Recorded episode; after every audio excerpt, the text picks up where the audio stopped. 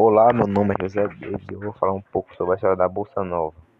Bolsa Nova é um tema pela qual ficou conhecido o movimento de renovação do samba, irradiado a partir da zona sul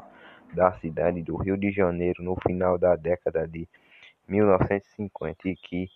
por conseguinte, passou a dar o nome ao estilo de interpretação e acompanhamento rítmico